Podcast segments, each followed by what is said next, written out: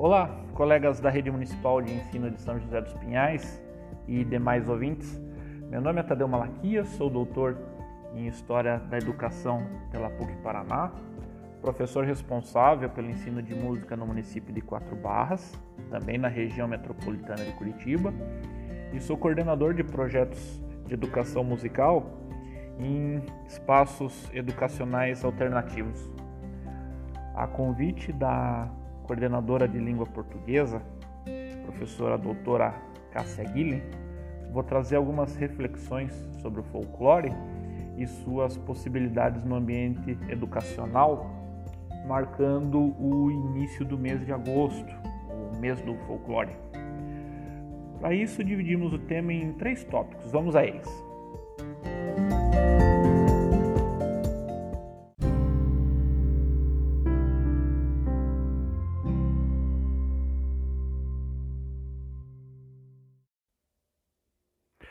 A professora Cássia sugeriu três temáticas. A primeira é falar sobre o que representa o folclore para a cultura brasileira. A segunda é falar um pouco sobre o papel do folclore e alguns exemplos de formas de manifestações, como por exemplo, lendas e contos. Por fim, trazer algumas ideias e sugestões de como o folclore pode ser tratado no ambiente educacional. Então, vamos ao primeiro tema.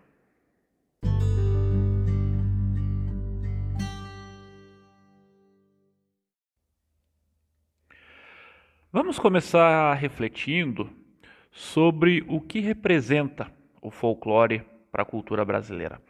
Quando falamos de folclore, falamos de um fenômeno amplo, intimamente ligados aos contextos sociais, históricos e econômicos, ainda mais quando nos referimos a um país com a extensão e a riqueza cultural do Brasil. A palavra folclore foi utilizada pela primeira vez pelo arqueólogo William John Thoms em 1846. É, era pesquisador das lendas e tradições populares regionais na Inglaterra. Para conceituar essas manifestações culturais, o Thoms sugeriu a palavra folklore. Se dividirmos ela, né, folk vem da, da expressão do sentido de popular na língua inglesa, e lore de ciência, mas também tem o sentido de coletânea.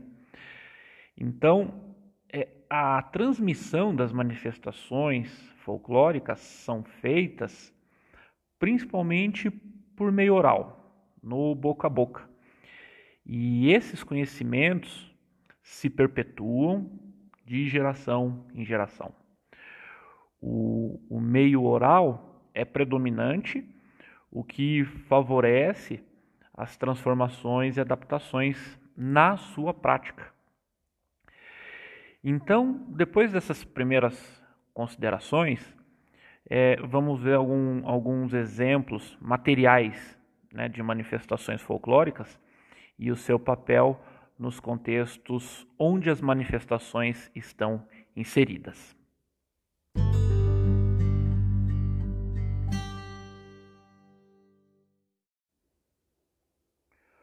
O nosso folclore é resultado da miscigenação de culturas que influenciaram e estruturaram a formação social brasileira durante toda a nossa história.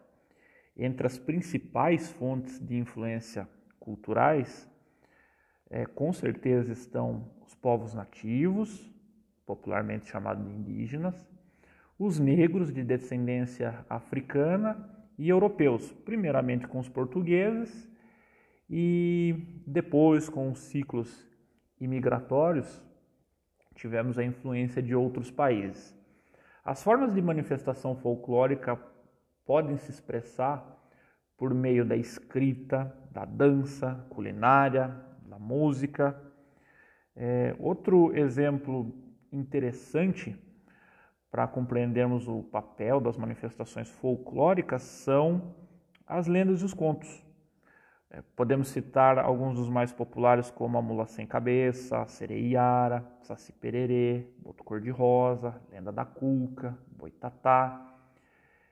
É, com esses exemplos, podemos refletir sobre algo muito importante, principalmente para educadores.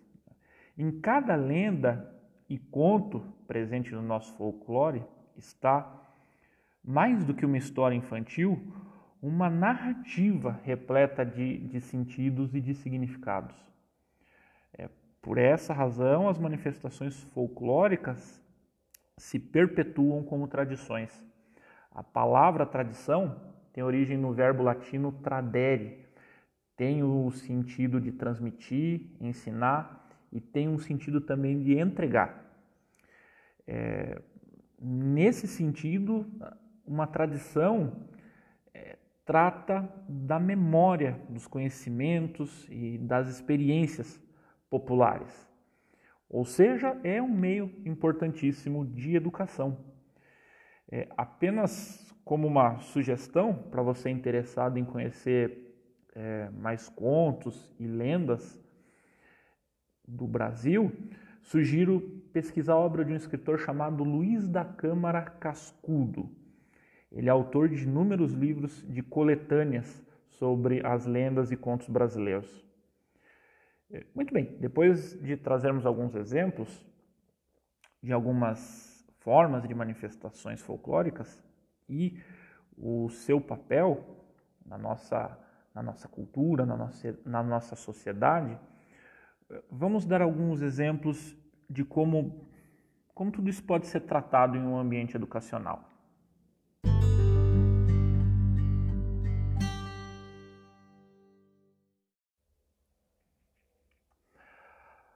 Uma forma prática de utilizar manifestações folclóricas dentro de um ambiente educacional pode ser explorando os sentidos e significados, por exemplo, das nossas lendas e contos, fazendo uma ponte entre as histórias contadas e questões atuais, como, por exemplo, a preservação ambiental, entre outras inúmeras possibilidades.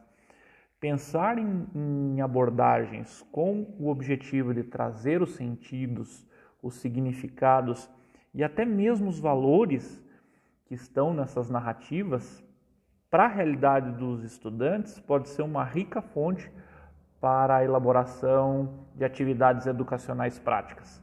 Outra possibilidade de utilização prática das manifestações folclóricas como meio educacional pode ser feita com a música. A música está presente por meio dos sons, dos ritmos, das melodias e das letras, de certa forma potencializando as expressões transmitidas em uma manifestação folclórica. As cirandas, as cantigas de roda, é, podem trabalhar aspectos musicais associados a movimentos, estimulando o desenvolvimento cognitivo, motor, a sociabilidade, a sensibilidade e empatia e possibilitando abordar também aspecto como os sentidos e os significados presentes nas letras das canções. É, aqui temos apenas algumas sugestões das inúmeras e, e ricas possibilidades de se abordar e de se utilizar as manifestações folclóricas em um ambiente educacional.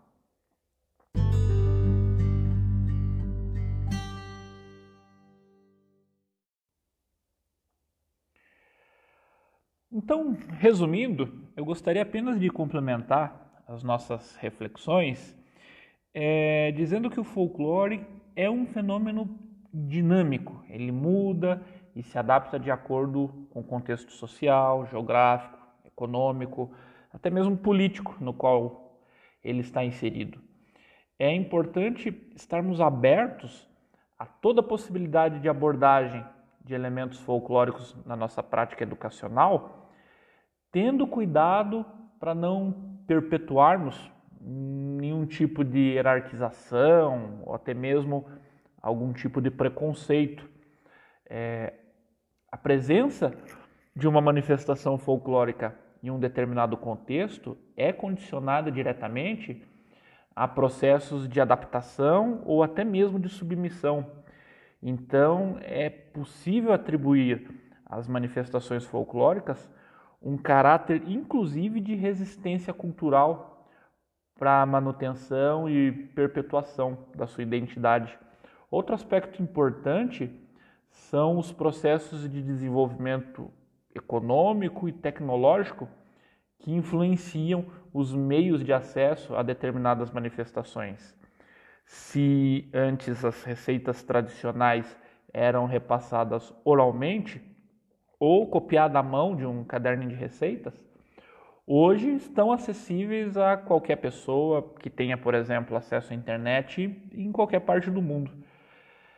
As, as relações entre tecnologias e manifestações folclóricas podem ocorrer de inúmeras formas e entre elas a gente até pode destacar duas: a tecnologia por meio das mídias digitais, como um meio de disseminação do folclore e, transformando-se em um meio de influência, e a utilização da tecnologia como parte do folclore, é, integrando a tecnologia nas manifestações folclóricas.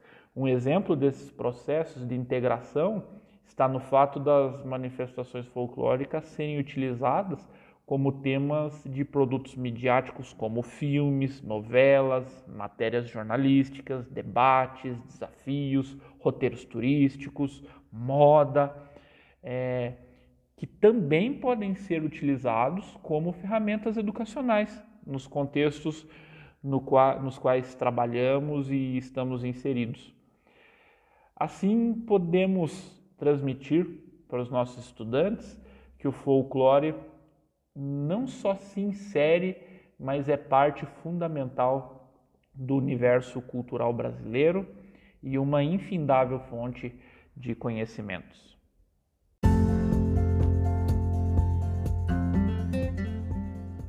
Novamente gostaria de agradecer a oportunidade de compartilhar algumas ideias sobre o folclore Espero que essas reflexões possam ser úteis na prática docente nos contextos nos quais trabalhamos e que nos estimulem a pesquisar e conhecer ainda mais o nosso riquíssimo folclore. Até uma próxima oportunidade.